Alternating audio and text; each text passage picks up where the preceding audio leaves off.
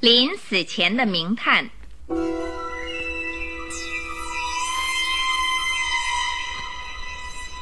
常燕导播，葛大卫配音录音，李若梅主讲。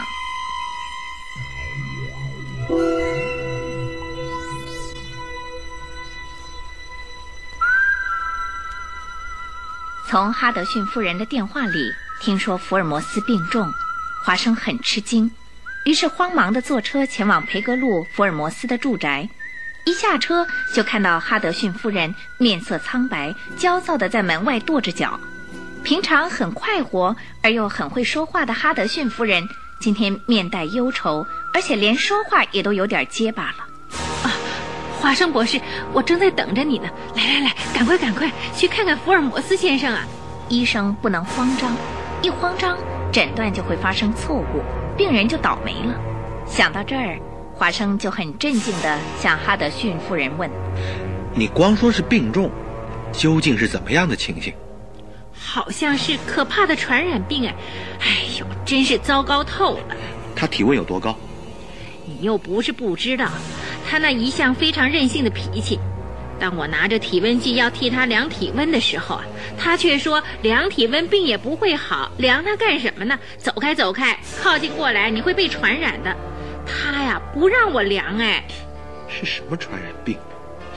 福尔摩斯也许自己知道吧。嗯，关于这些啊，他什么也没说。只是说，嗯，大约在十天前，他为了侦查一件案子，朝鲁扎海斯街的方向，好像是往泰晤士河下游而去的。他曾经说啊，也许就是那个时候染上了传染病的。哎呦，真是糟透了！别急，让我来替他诊断一下。哈德逊夫人的话令人摸不着边际，于是华生立刻赶上二楼福尔摩斯的寝室。当他看到仰卧在床上的福尔摩斯的时候，不禁吓了一跳。他简直瘦得像皮包骨似的，两眼深陷，鼻梁也变高了，嘴唇发黑，伸出在毛毯外边的双手细长而全无血色，看上去真像病得不轻来。究竟是怎么一回事呢？想着，华生就绕过桌子，打算走到床边去。这个时候，福尔摩斯突然有气无力地对他说。华生，你来了，哎，站住！什么？站住！不许靠近过来！你站住！啊！声音沙哑，可是却很认真。华生被他这么一喊，只好站在桌旁边。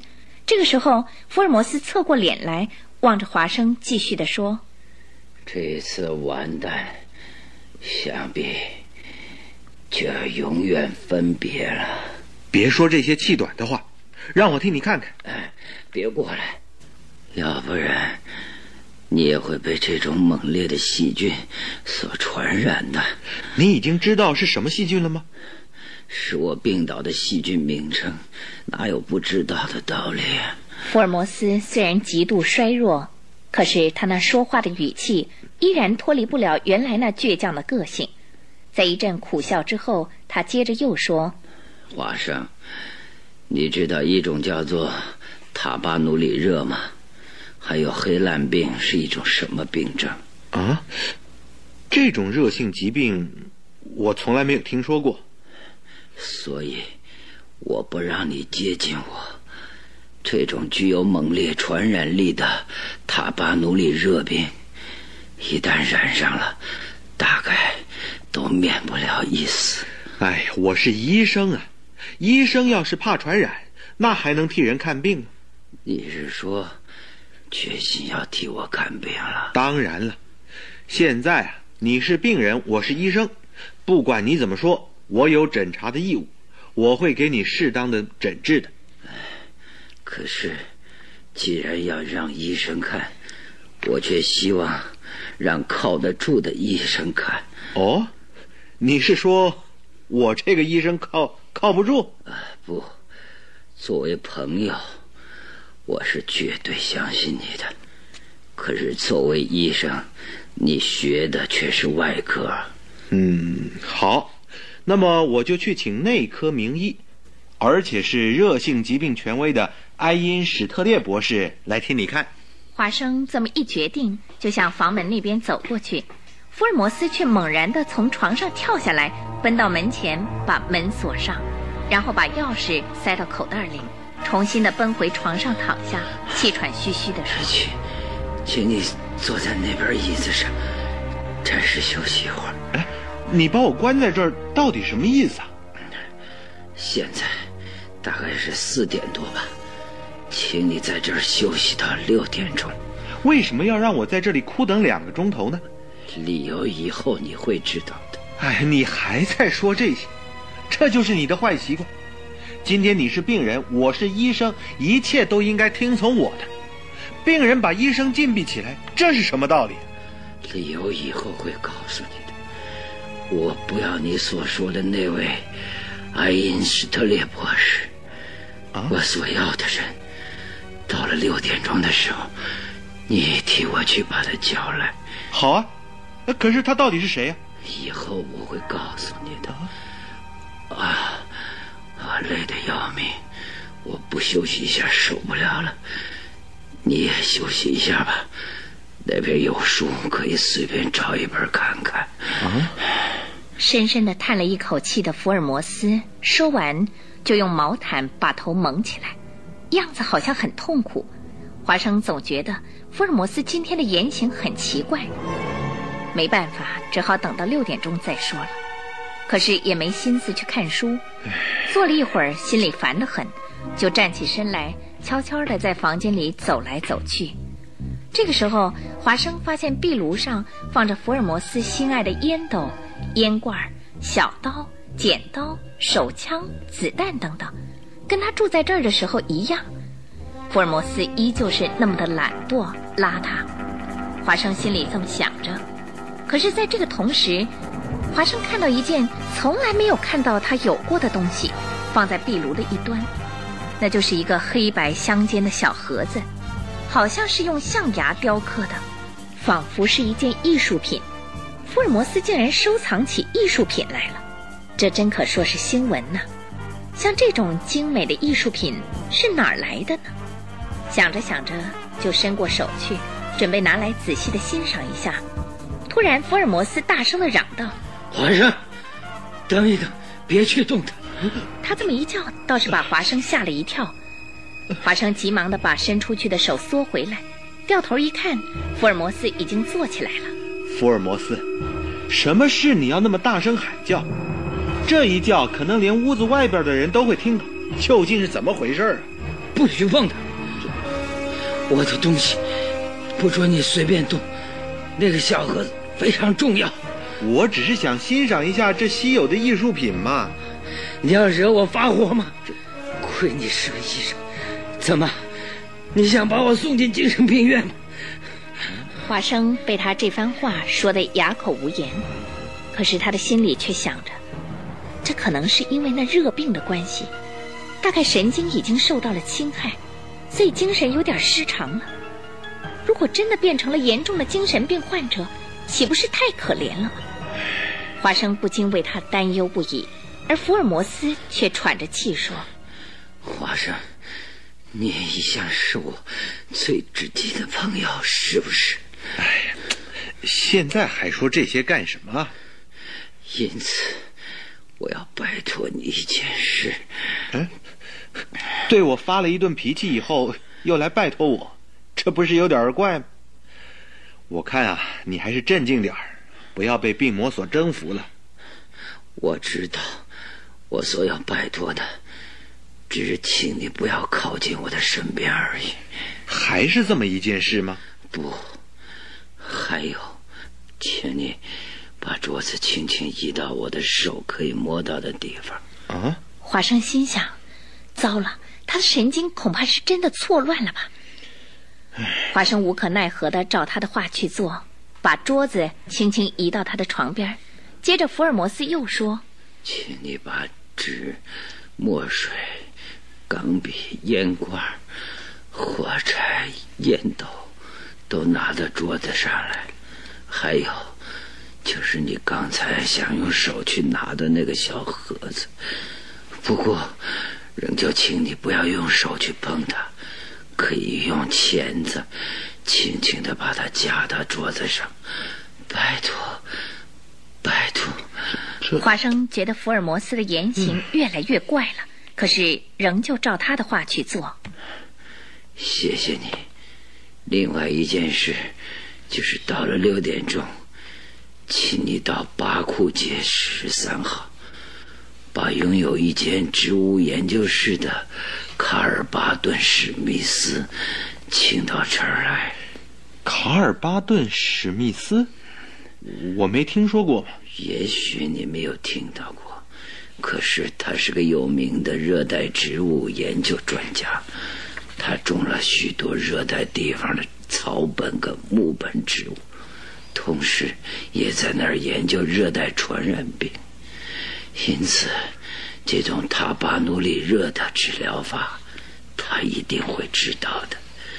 能救我的，除了这位史密斯以外，没有第二个人。啊，原来是这样。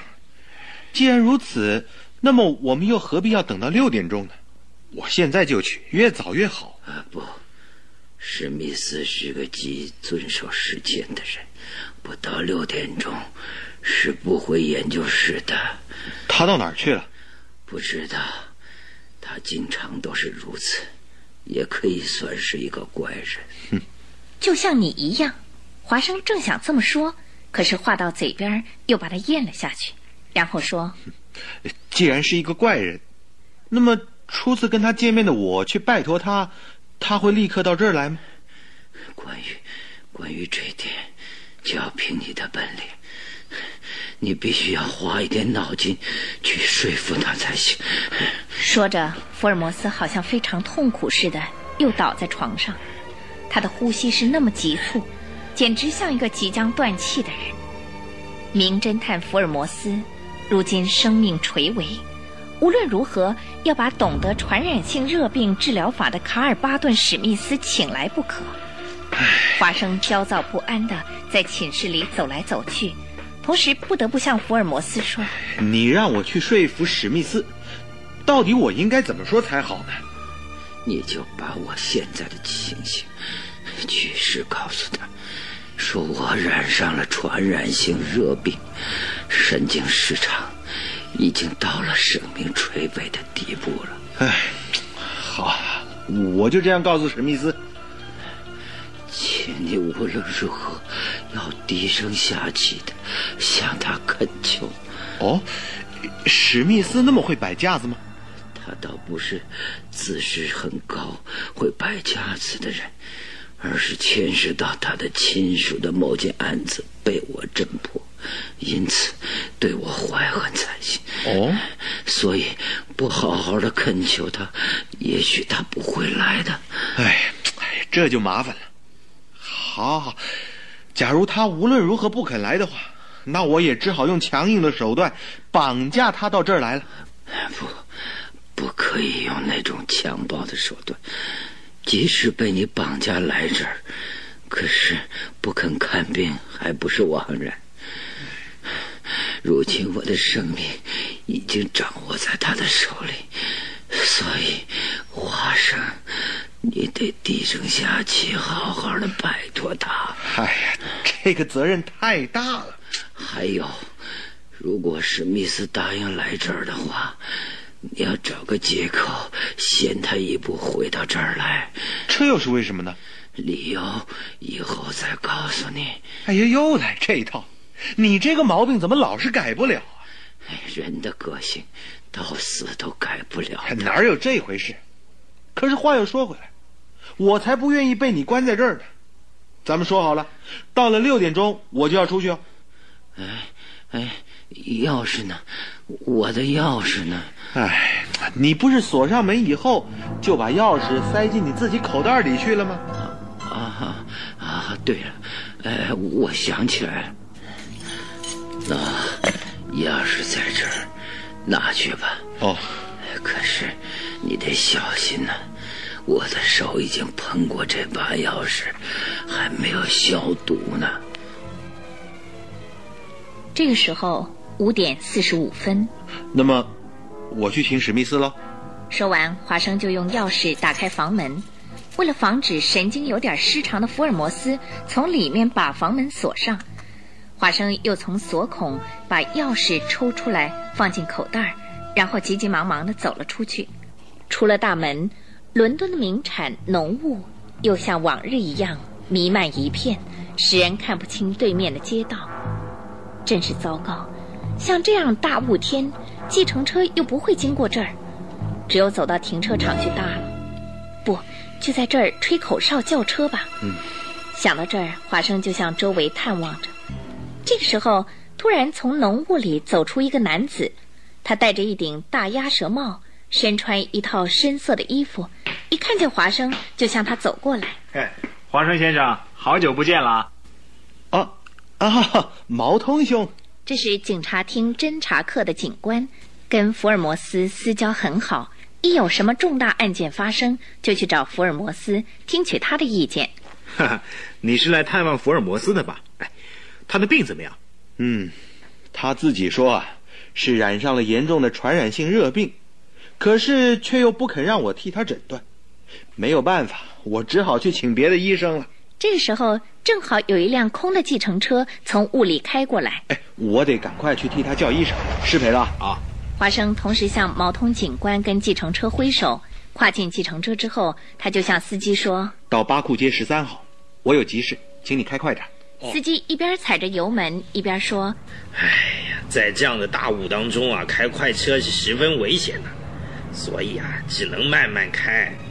你要是珍惜性命的话，你就忍耐点吧。唉，计程车就像老牛似的在街道上缓慢行驶。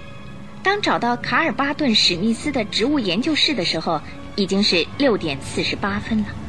唉，华生心里想，如果走路的话，也许早就到了。他真是有点后悔。可是当他想起福尔摩斯。你要找个借口先他一步回来这儿的叮咛的时候，华生又吩咐计程车司机说：“哦，我马上就要回去，请你在这儿等我一下。”说完就走到那富丽堂皇的大门前面，轻轻地摁了一下电铃。一会儿大门开了，出来的是一位穿着绿色衣服的美少年。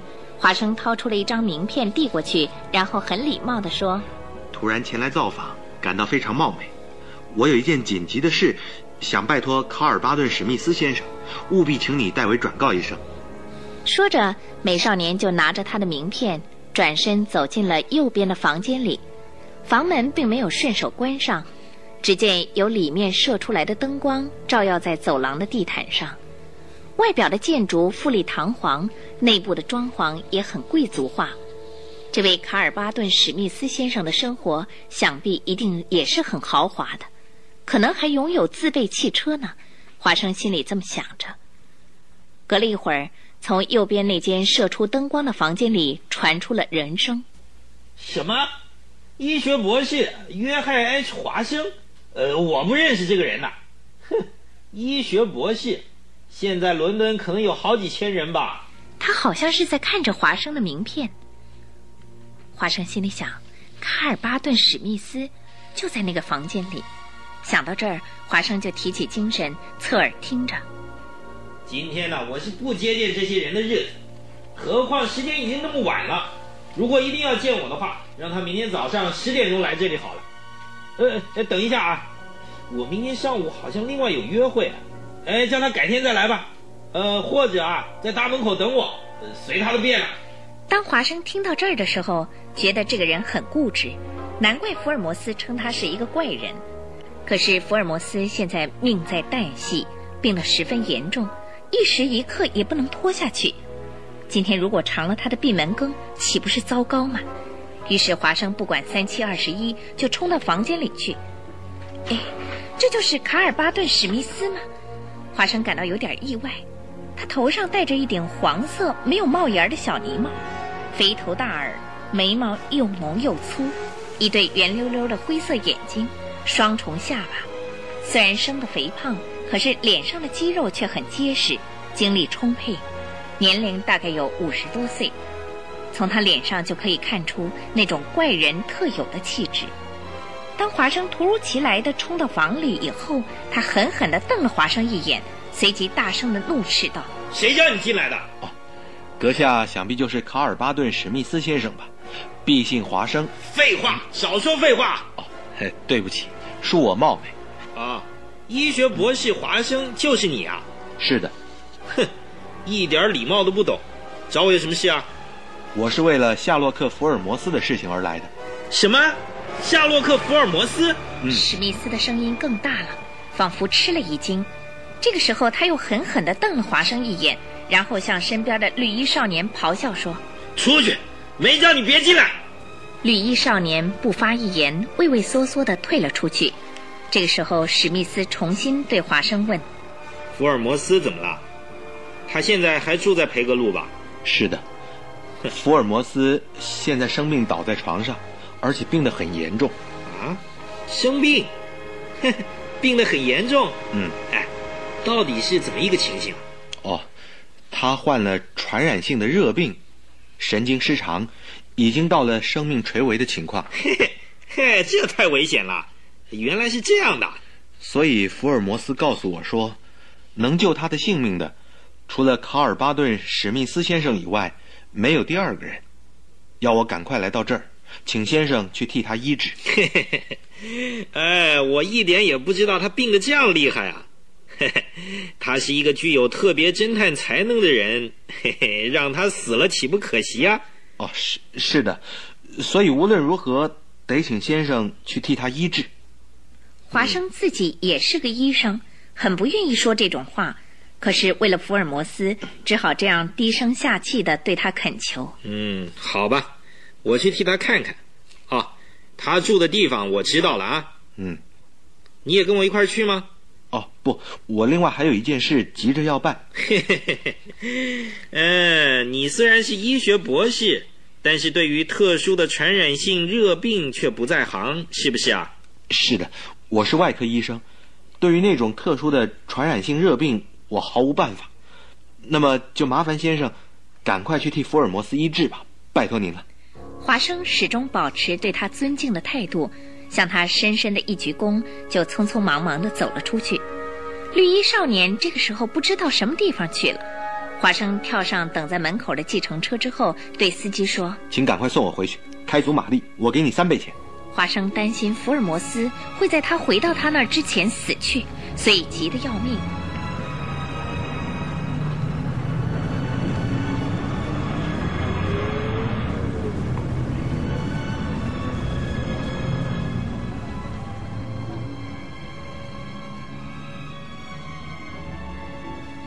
福尔摩斯软弱地躺在床上，无力地睁开那深陷的眼睛。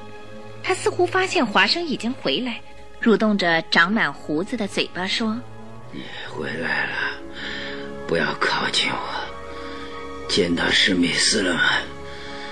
他怎么说？哦，他答应了，说马上就来。可是这个人呢，十分骄傲，架子很大，的确像个怪人。”只要他肯来，那就好了。谢谢你，你的责任尽了，现在没有你的事儿了，赶快离开这里吧。啊，啊，别瞎说啊！啊，为什么？哎，我在一边听听他的诊断意见，看看他的治疗方法。那我知道，可是史密斯跟我单独会面的时候。他会把许多重要的事告诉我，那又为什么？以后你会知道的。啊？哦，汽车到门口了，华生，你赶快藏起来，躲到窗帘后边去，快！这华生觉得有点莫名其妙，可是看到福尔摩斯那副焦急的样子，只好依照他的话去做。于是他就转身藏到房间的一个角落，那又大又厚的窗帘里去了。别动，也别出声。无论发生了什么事，我没有叫你的时候，千万不要出来。一会儿，楼梯上传来了皮鞋的声音。这个时候，华生的神经全部集中到耳朵里。这是福尔摩斯的呻吟声。鞋声进入房间里，接着就是关门的声音，然后鞋声又向福尔摩斯的床边去。不用说，这个人当然是史密斯。可是他默默不发一言。这个时候，福尔摩斯又呻吟起来，那个声音似乎非常痛苦，也许是病况突然恶化起来了。可是史密斯依然是一声不响。华生心想，他怎么还不赶快替他看病啊？究竟是在搞什么花样？华生忍不住把窗帘拉开一点缝隙，偷偷的看过去。那个人果然是史密斯。他还没有着手替福尔摩斯看病，只是站在福尔摩斯的床头，瞪着眼睛俯视着福尔摩斯。哪有这种诊断的方法？华生恨不得大声臭骂他一顿。可是刚才福尔摩斯曾经叮嘱过他，无论如何不准动，也不可以出声，所以只好忍住性子，静观事态的发展。这个时候，呻吟着的福尔摩斯深深的叹了一口气。于是史密斯以低粗的声音向福尔摩斯说：“哎，夏洛克·福尔摩斯，是我，知道吗？听到我的声音了没有？”“嗯，知道，你是史密斯。我以为你不肯来。嗨，我是为了来看你受塔巴努里热的痛苦情形而来的。” 我到这里来，你想还有其他的理由吗？是不是啊？不，你要替我消灭我所感染的塔巴努里热的病菌，因为知道这种病的治疗法，全伦敦只有你一人。嗯，但是能探查出这个秘密的人，全伦敦也只有你福尔摩斯一个人。哼，在这个方面，你的确不愧是个名侦探呐。啊，不，无论是什么名侦探，得了这种病，什么都晚了。你如果能治好我的病，为了报答这个恩情，我一定不再追查你的事情了。我。可以再次向你发誓。哎，谁相信你这种发誓啊？哼 啊，毕克戴萨贝基在伦敦传染上这种病以后，第四天就一命呜呼了。哼，他在南洋的时候啊，就想置我于死地，并且跟踪我来到伦敦。那是因为啊，我发现了他藏在某一个岛上森林里的宝石。哼。我之所以要对付毕克戴萨贝基的原因，说到这儿，你该明白了吧？华生躲在窗帘里，不禁打了一个寒颤。史密斯这个家伙，原来是个杀人犯呢。他杀害毕克戴萨贝基的事情被福尔摩斯所侦破，可是现在竟然把自己的罪行洋洋得意地说出来，真是一个杀人不眨眼的魔王。这个时候，福尔摩斯以哀求的口吻说：“我早已猜到比克戴萨维奇的死因，可是我决定不再追查这件事了。请你快替我治疗吧，我得这个病已经三天了。”嗯，名侦探福尔摩斯，你也有今天啊！啊？你现在才明白斗不过卡尔巴顿史密斯认输了吧？是的，我我屈服了，我认输，所以，我拜托你，我求你，请你赶快替我治疗吧。嗯，发病已经三天了啊，大概差不多了。你让我传染病菌。跟杀害贝克戴萨贝基是同一方法。萨贝基是在发病以后第四天死去的吗？嗯，是啊，那是最猛烈的细菌，一旦被传染到，潜伏期一过，发病后不到一天就会完蛋的。所以啊，福尔摩斯。你的死期不是今儿晚上，就是明天早晨。福尔摩斯的声音无力的消失了。假如不是福尔摩斯一再的叮嘱，在我没有叫你出来以前，千万不要出来的话，华生会毫不犹豫的跳出去，把史密斯逮捕交给警方。然后请传染性热病专家的爱因斯特列前来替福尔摩斯医治。因此，华生气得两条腿直发抖。哼，栽在我手中了吧？即使是名侦探，一旦落在我的手中，也不容你撒野的。这个时候，史密斯自鸣得意的在房中扫视了一番，突然他发现了那放在桌上的象牙小盒子。嗯，就是这个。哼，福尔摩斯，这个小包裹是三天以前星期一寄到的吧？是，呃，那是星期一的黄昏。哼，你也没想到那是我寄来的吧？嘿嘿嘿。当你看到这罕有的艺术品的时候，你就立刻把它打开，想看看究竟是什么东西，是谁寄来的，对不对？是的，史密斯，我我我痛苦极了，请你救救我嘛！好好听我说，考虑以后再回答。哎呀啊！我我痛苦死了，哪儿还能再去考虑什么呢？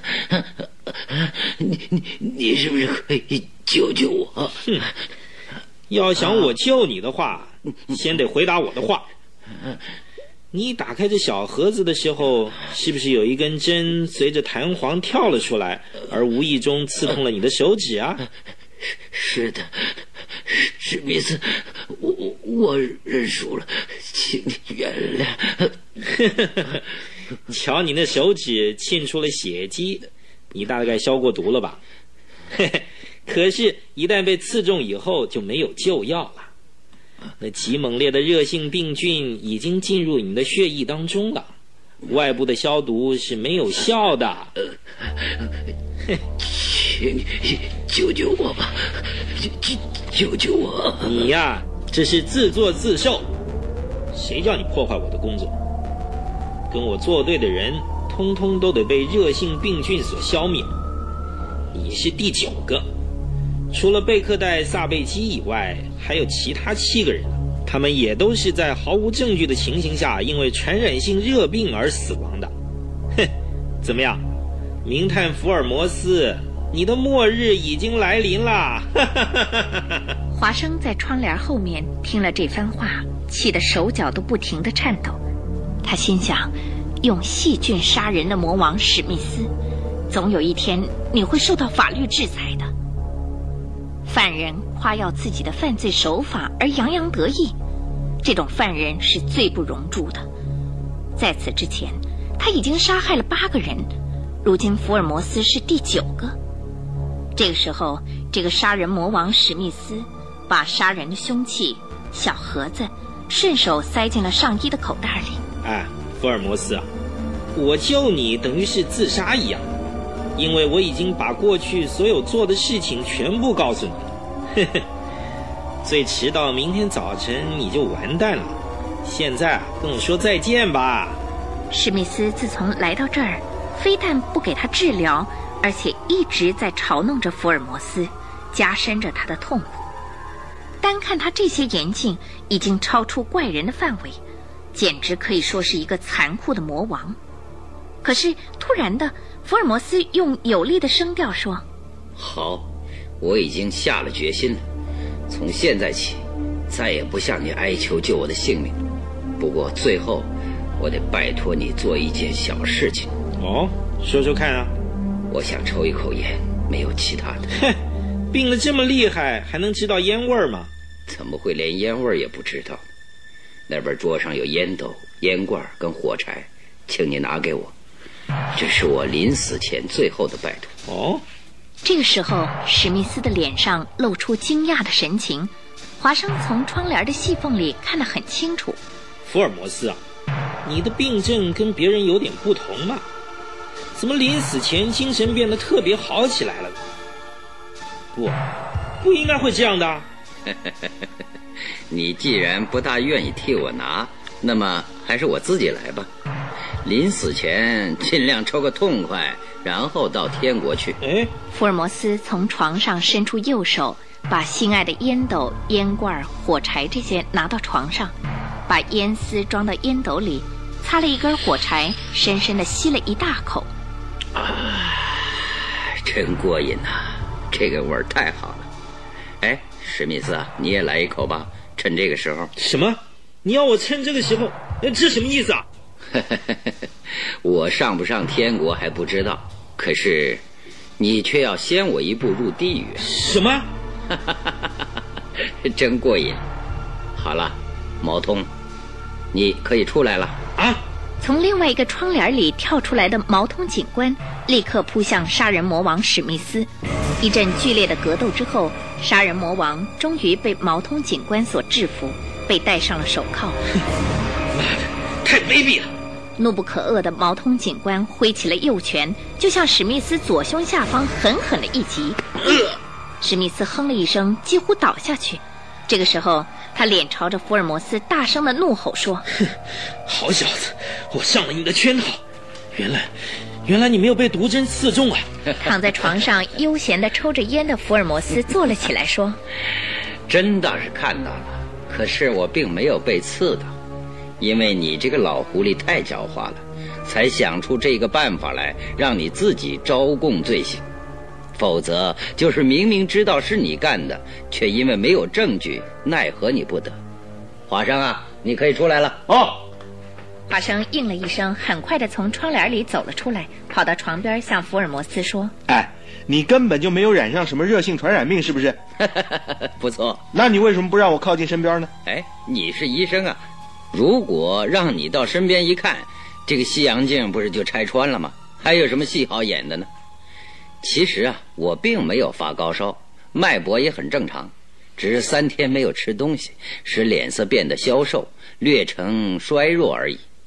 哎，实在对不起啊，请你不要见怪。哎，其实你又何必连我也要瞒着呢？只是为了要使这出戏演得逼真呢，以便让那位史密斯先生确实相信我已经病得快要死了，不然很容易被那史密斯看出破绽的。毛同兄，你说是不是啊？是的，像这种狡诈的杀人凶手啊，费用先生这套办法是不会成功的。哎，我现在把他带到厅里去，可不可以？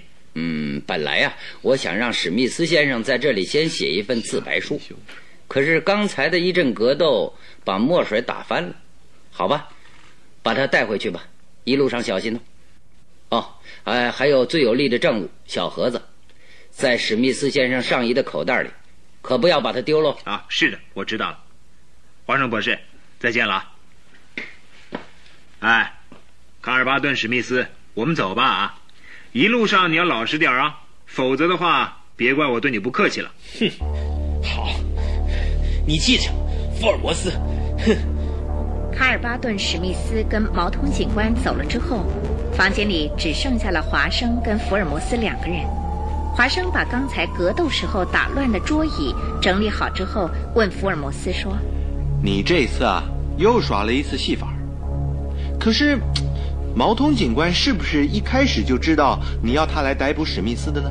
在哈德逊夫人还没有通知你到这儿以前呢，我就已经跟他商量好了。